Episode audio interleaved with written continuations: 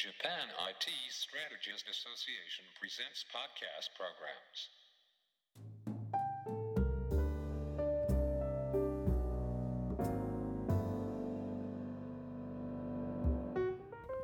皆さんこんにちはジスタ関東支部ポッドキャストアシスタントディレクターの山武です本日はジスタ関東支部ポッドキャスト開局記念番組をお送りします出演は芦屋幸太さん栄光さんこと島本坂光さんそして島川貴弘さんです。島川さん主催の「がんわたこと頑張ろう日本渡りガニポスタオフ」にお邪魔して収録しています。お三人による人材育成についての提談です。それでは後半をお聞きください。じゃあこの自分が今度はその上司の立場じゃなくて自分がこう指導される立場で過去のこう、ね、上司とかを思い出しながらどういう上司でどういうことを言われた時になんかああここれは頑張らんといかんとかあこれはやらんといかんなみたいなことを思いました？そういうのあります、えっとね、それはやっぱりね、あのお前にさっきさっきとうんうん。もう完全に裏返しだと僕は思いますね。うんこれは君に任した、うんうん。好きな好きなようにやってくれっていうふうに言われると、うん僕はじゃあちょっと自分で考えていろいろやってみようと思いましたね。うんうんうんでそれはすごく嬉しかった。はいはいはい、うん、もうそれに尽きるんじゃないかなという気がしますね。どうですか？同じですね、うんうん。ただそれがねあまりにもこう自分のレベルを超えてたりとかね。うん。だからできそうだって思えるレベルっていうのがやっぱりうんなるほど。大事でね、うん。範囲とか規模とか、うん。あなんとなく自分の中でいけるかもしれないとか、うん。できるかもしれないって思えないとうん潰れちゃうよね。うん。だから適度な難易度というか規模感っていうか、うん。それが多分自分は与えられてきたからここまで来たんだろうなと思うんで、うん。逆に自分も同じように重すぎない程度の,、その責任を与えてで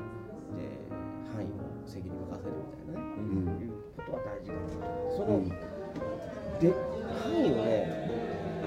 見間違えちゃうと潰しちゃうよね、うんうんうん。ううんんうんうん。だからそこはね、うん。あのやっぱり相手をよく見てないといけないんだろうなと、僕はね、潰れてもいいじゃんかと思いますよ。うんうんうんうん多分死にはしないだろう。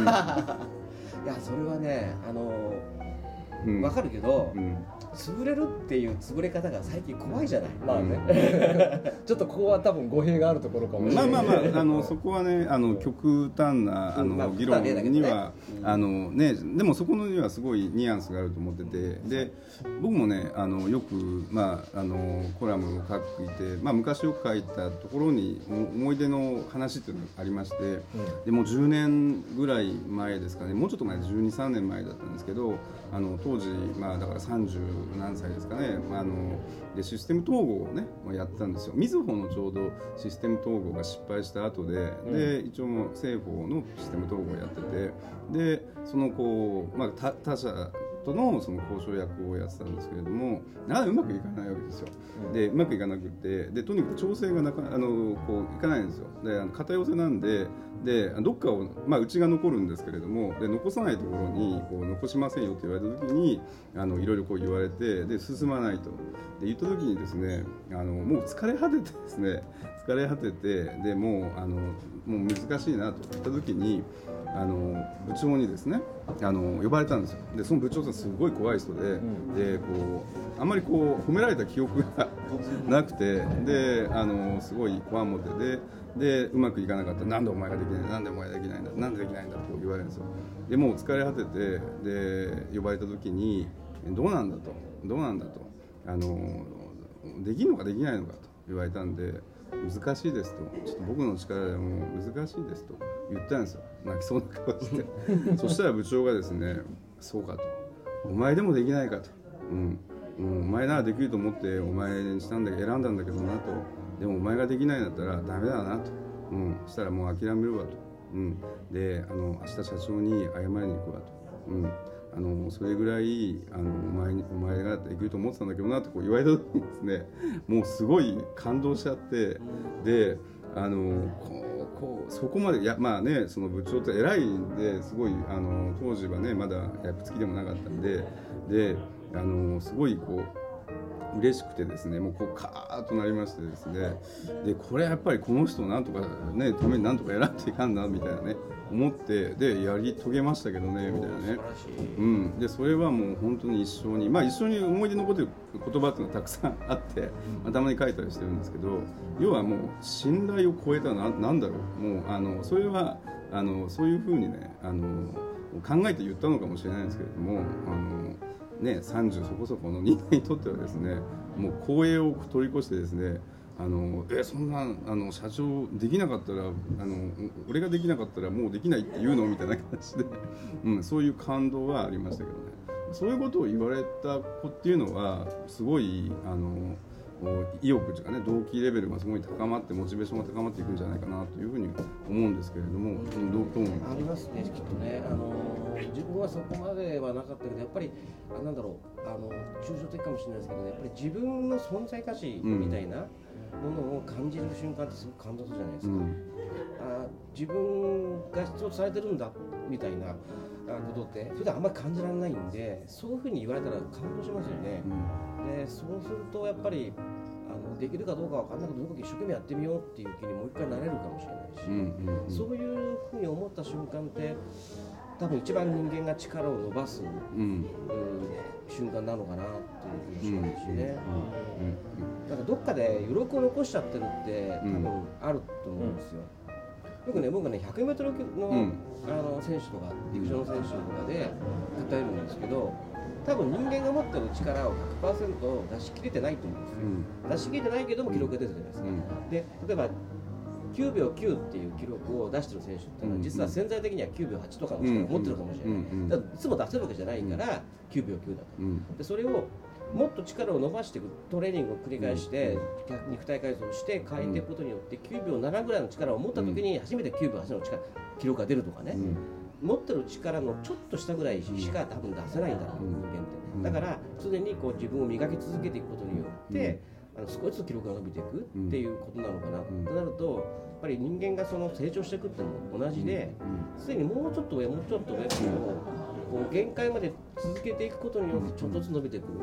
そういうもんだとするならば、うん。やっぱりそういうモチベーションをねうん。どうやって維持するか自分自身とか周りがん。維持するか、そのお伸びていくためのいろんなこう環境だったり、うん。材料だったりを自分で探したり、周りが与えたりっていう、うん。そういったことの中でね、うん。もうほんの少し少し伸びていくもんなのかなっていう、うん。そのもな源泉ってやっぱりね感動とかね、夢とかね、うん。なんか抽象的なんだけど、うんうん。そういうものがないとね続かないよね。うんうんうんどうでしょいやそれはもう全くその通りでうすね、うん感動とか夢っていうのがやっぱりすごくこう人をこう動かしていくうん。燃料になってるんだと思いますよ、うん。ただねその精神論に陥ってしまうと、うん。これ多分どっかで多分頭打ちがあると思っていて、うん。右脳で考える感覚論だけではやっぱりどっかでやっぱりうん頭打ちになるんですよ、う。ん。でうん。じゃあどうするかっていうと、やっぱりあの先ほどの 100m 走のうん。話にしても、うん。あのもうちょっともうちょっと精神論も必要だけども、うん。片やこのロジカル。うに、ん。例えば人間の筋肉の動きがどうだとかね、うん。食事を日々の食事をどうしたらいいかとか、うん。あるいは、えー、と日々の生活リズムとか、うん。睡眠をどういうふうにとればいいとか、うん。そういうあのそういうこう科学的なものの積み重ねがうん。ベースになってるケースも絶対あるはずなんですよ。うん。絶対必要なんですよ、うん。だからそうなろうと思った時に、うん。そうするためにどうしたらいいっていうのを考えられなければ、届かないんですよ、うん。そうですよね。なりたいって思ってたじゃダメで、うん。なりたい自分になるためにはどうすればいいんだと、うん。何を変えればいいんだ、うん。どう変えていけばいいんだ、うん。変わっていけばいいんだ、うん。肉体を変えていくのか、うん。技術を変えていくのか、そういうふうなことができてる人しか多分伸び登っていけないんですよね。でじゃあ平時で、うん。へへ別にこう修羅場じゃなくて、うん。平時でそういう積み重ねのためにうん。部下に対してどう指導するかっていうのはすごく重要になってきますよ。ね。うん。なるほど。あのね、えー、と僕が思うのは、まあ、あの自分でその、まあ、教育っていうかマネマネジメント、まあ、あのビジネススキルのそのコンテンツを書くようになって思ったことがあってでそれはですねあの、まあ、書くためには何をしなくちゃいけなかったかって観察をしなくちゃいけなかったんですね、うん。だからあの仕事人の仕事とかの成功失敗っていうのを事細かくネタを見つけなくちゃいけないんであのまあ、手帳に書いて観察をしながらいけないんですね。でそうするとですねあのすごいこう物を見るようになるわけですよ。だからそれまでは自分の本能の向くままにこう仕事をするわけですけどあんまり考えないで仕事をするわけですけどあのそれだったら書けないわけですよ原稿が、うん。ねあの今日仕事がありました。でなんとか君が怒られてました。かわいそうですみたいなしか書けないわけですよ。でそうじゃなくってなぜその A 君は怒られたのか。うなぜ A 君は怒られたのか。で A 君は何を言って怒られたのか。で怒った上司はなぜ怒ったのかっていう根拠がないと書けないわけであって。そうするとねすごい集中してじっくりものを見るようになるわけですよ。そうするとえこんなことで随分仕事のねあの能力っていうのは変わるのかなっていうのがすごいこう分かってくるわけですよね。うん、だからそうすると意外とその仕事っていうのは難しくなくて基礎的な能力っていうのはあんまりなくてあの要は先をちょっと先読むとか、ね、でここをクリティカルにチェックして先にね怒られそうなことを想定してそれを潰しておくとかってすごい基本動作がすごい大事だっていうね。基本動作ね。基本動作がすごい大事だっていうことがねこう分かるわけですよ。でそれを気をつけて仕事をしていく中であの仕事がだんだんうまくいくようなね。だから自分がその原稿を書いて人に読ませるためにそういうのを分析してあの観察観察だな分析じゃない。全然分析なんかしないですよね。観察ですよね。だから怒られない人はなどういう行動をしてるのか。怒られちゃう人はどういう行動をしてるか比較するだけで違いっていうのはやっぱ分かってくるんですよそのその違いを体系化というかねその具体的に会話としてどういうふうな会話をしてたのかとかいうのを考えてそれをこうたためていってそれをやると本当に再現性があって怒られないわけですよ。うん、それを僕はあのスキルセットって言ってるわけですね、うん、だからそれは会話のスキルセットとか聞く質問のスキルセットとかきあの計画のスキルセットとか、まあ、段取りのスキルセットって言ってますけど,、けどでこれがこう溜まっていく。でこういうのを持ってれば仕事がうまくいくかなって分かるわけですよ。ただそういうことを教えてもいやそんなことは関係ないって思う人もいるわけですよやそれはさっき言った意欲の問題でで自分の仕事は問題ないというふうに思ったらそういうことは聞かないし自分の知ってる範囲自分のやってきたことでやるわけです。ね、でそれをあの怒られたらどういうかって言ったらあいつが悪い上司が悪いと。俺のことが分かってない。こういうふうに言うわけですよ、うん、だから身につかない。だから教育っていうのはあのそういう技というかねあの型とか技とかあの、まあ、定石みたいな将棋やる方は分かると思うんですけど定石があると思うんですけれども、うん、それが当然あるわけですよ。でそれだけ持っててもダメでそれを使ってなんとか改善していこうっていう意欲がないとダメですね。でこれを私はマインドセットと言ってるわけですよ。でこの両方がないとダメでで前半話した内容っていうのはマインドの部分っていうのは結構あるわけですね。だから期待されるとかその、うん、頼られるというか任せられるっていう時に意欲やる気意欲がなってね。その時にあのスキルセットがなければそれを教えてあげればいいとかね、それは本とかで勉強すればいいと思うんですよ。その両輪がないと人は育たないんじゃないかなっていうふうに僕は思ったりもしますその通りですね、うん。うん。気持ちだけじゃダメ、うん。うん。うん。うん今の話を聞いて思ったんですけど、そういうあの精神論とうんか気持ち、うん意欲っていうところはあの上司からこう持ち上げてあげることができるものだと思うんですね。うんで片やそういうあの知識とか、ロジックとか、そういったところっていうのは、ほその本人が多分あの例えばほ本を読むとか、いろんな人から話を聞くとか、自分が考えて学ぶとか、そういうことで培っていけるものになっていくと思うんですよ。でだとすると平時に、えー、とその育てたい対象をはい。育てるためにどうするかというと、うん。僕はどっちかというとその知識とか、ロジックをどう身につけるかっていうことを指導してあげる、うん。そういうことが必要なんじゃないかと。うんいうふうに多分うん最終的には多分そこに行くんじゃないかと思います。うん。でそうでしょうねと。であの多くの人はその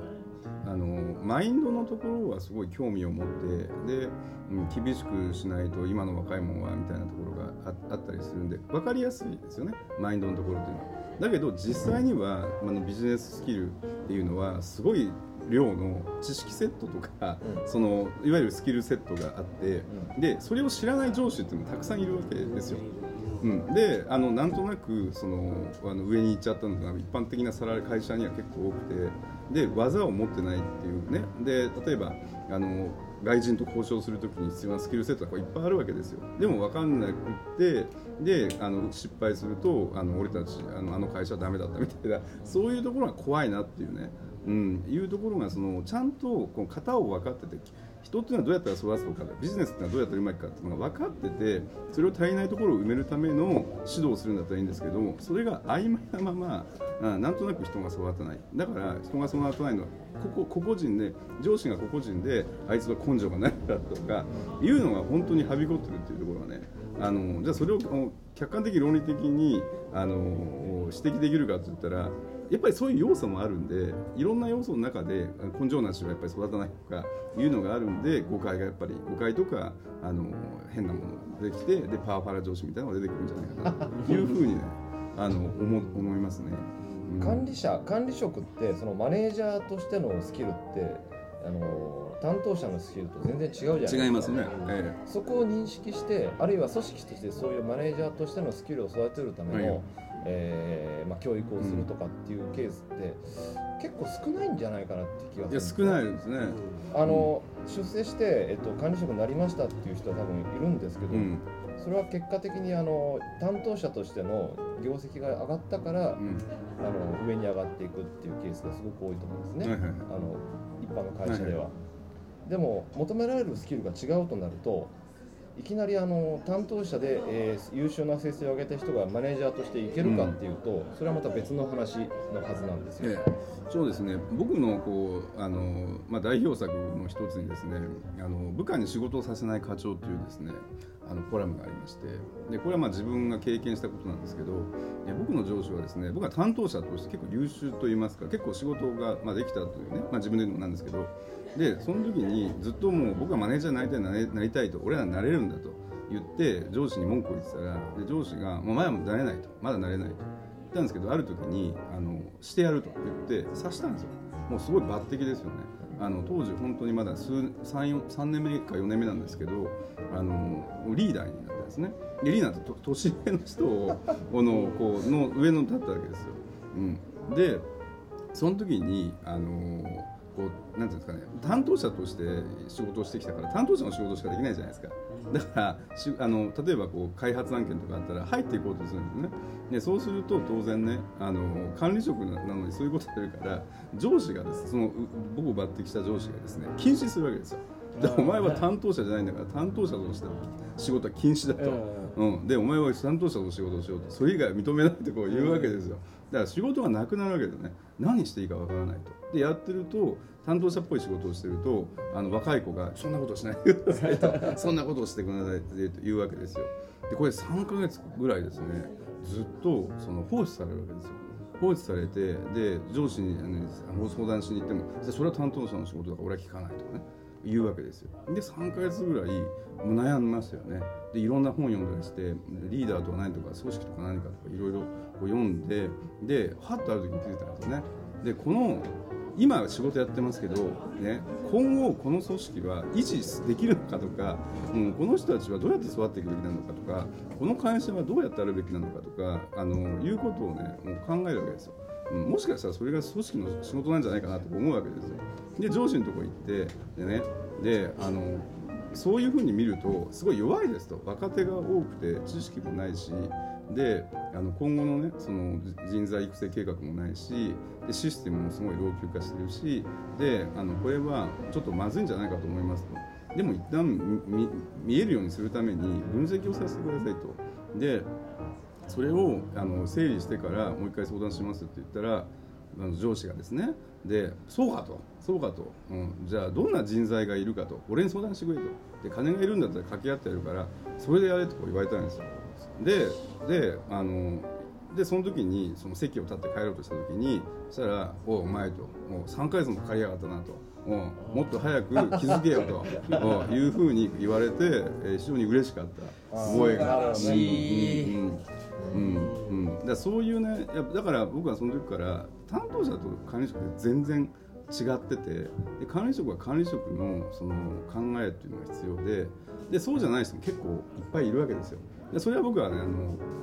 体は 管理職なんだけど心が管理職になってないこう子供のままの管理職ってこう呼んでるんですけどそういう人が結構いるんじゃないかな。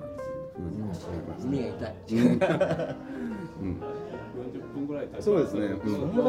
ええ、まあ40分ぐらい経ったんで、でまあちょっとあのまあだいぶあの今日今日が乗ってきました。でまあちょっとこれあの次回を待てみたいな。続くか。続くね。ということであの本日はですねどうもありがとうございました。ありがとうございました。ありがとうございました。イエーイ。